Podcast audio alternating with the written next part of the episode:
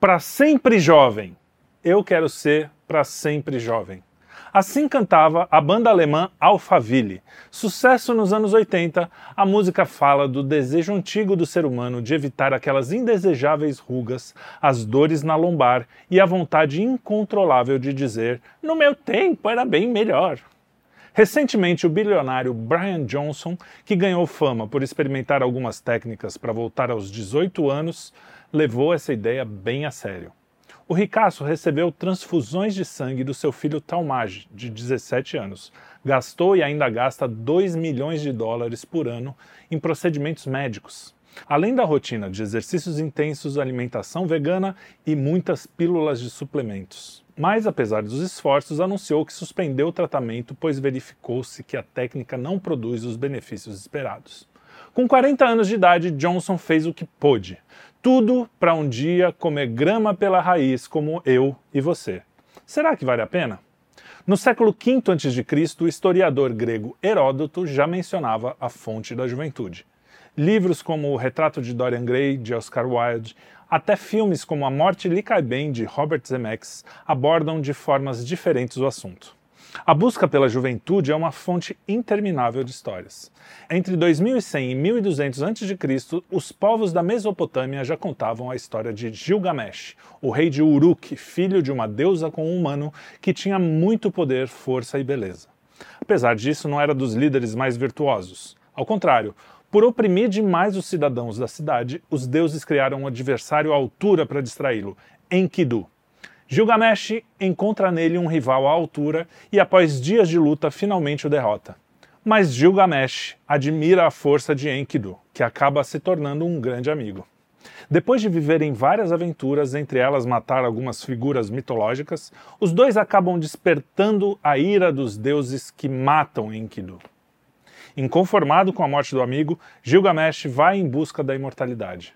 Spoiler alert: ele não consegue.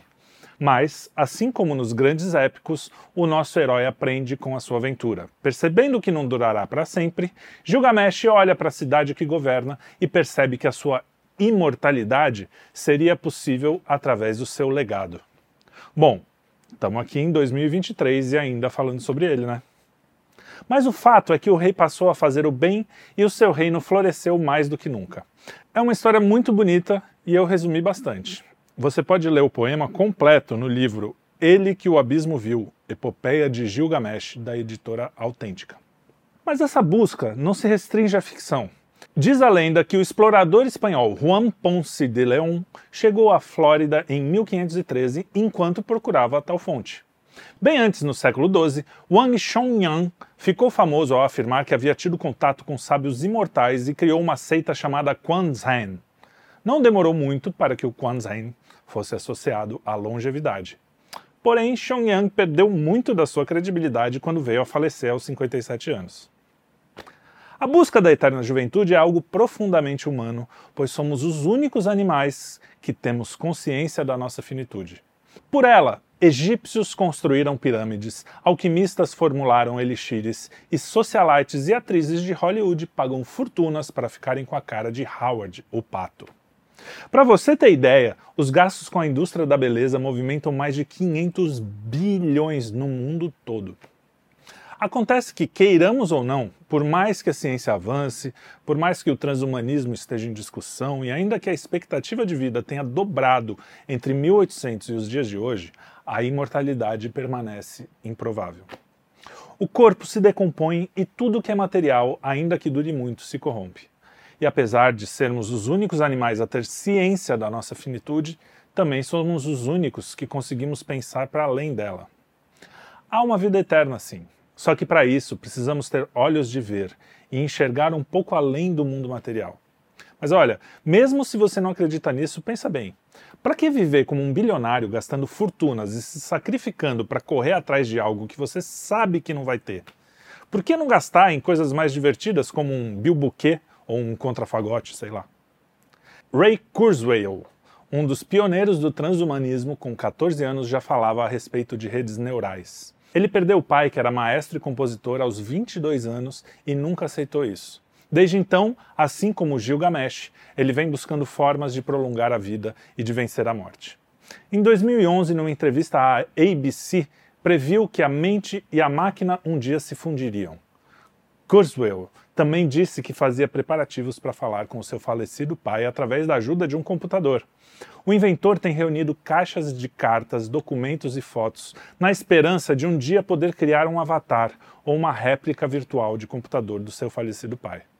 O avatar será programado para saber tudo sobre o passado do pai de Kurzweil e pensará como seu pai costumava pensar. Na mesma entrevista, o cientista ainda disse: Você pode argumentar que filosoficamente esse não é meu pai, que isso é uma réplica, mas eu posso realmente argumentar que seria mais parecido com meu pai do que o meu pai se ele vivesse. Olha só que coisa que a dor faz né, na cabeça da pessoa. Outro entusiasta dessa que seria a evolução, entre aspas, do homem, Yuval Harari, conhecido por ser o autor de Sapiens, escreveu um outro livro, Homo Deus, uma breve história do amanhã, o seguinte. Depois de assegurar níveis sem precedentes de prosperidade, saúde e harmonia, e considerando nossa história pregressa com os nossos valores atuais, as próximas metas da humanidade serão provavelmente a imortalidade, a felicidade e a divindade. Para Harari, uma nova Bíblia poderia ser escrita por uma IA, uma inteligência artificial. O problema desse pensamento é que os transmonistas veem o homem como uma máquina programada por algoritmos, um conjunto de informações combinadas e recombinadas. Eles achatam o homem, pensam no universo como um imenso relógio ou um computador. Mas o relógio ou um computador ou uma inteligência artificial não são capazes de amar. No máximo, um robô super desenvolvido conseguiria emular a forma exterior do amor, sem a substância. Mas Deus não só é capaz de amar, Deus é o próprio amor. E vocês lembram que da última vez que o homem quis brincar de Deus, a coisa não funcionou muito, né, Adão? Mas e se a vida não acabar com a morte do corpo? Há provas abundantes de que a nossa consciência existe independente do cérebro. A imortalidade é uma busca inútil, porque a gente já a tem, não em corpo, mas em alma, espírito e consciência. Existiremos hoje e sempre. E sob essa perspectiva, devemos nos perguntar: o que eu estou fazendo da minha vida? Olavo de Carvalho, no seu livro A Consciência da Imortalidade, nos mostra algo que, depois de você ver, parece óbvio, né? Se a nossa alma é imortal, a imortalidade não é algo que começa após a morte. Mas nós somos imortais desde já. O fim do corpo é apenas uma etapa em nossa existência. Por que então não usar esse tempo para fazer o bem, buscar crescer espiritualmente, para conquistar a verdadeira vida eterna? Mesmo que você não acredite nela, fazer o bem é uma aposta em que você não pode perder. Até porque, aos que morrem em vida em busca de futilidades ou passando anos em modo automático, sem cultivar as coisas que realmente importam.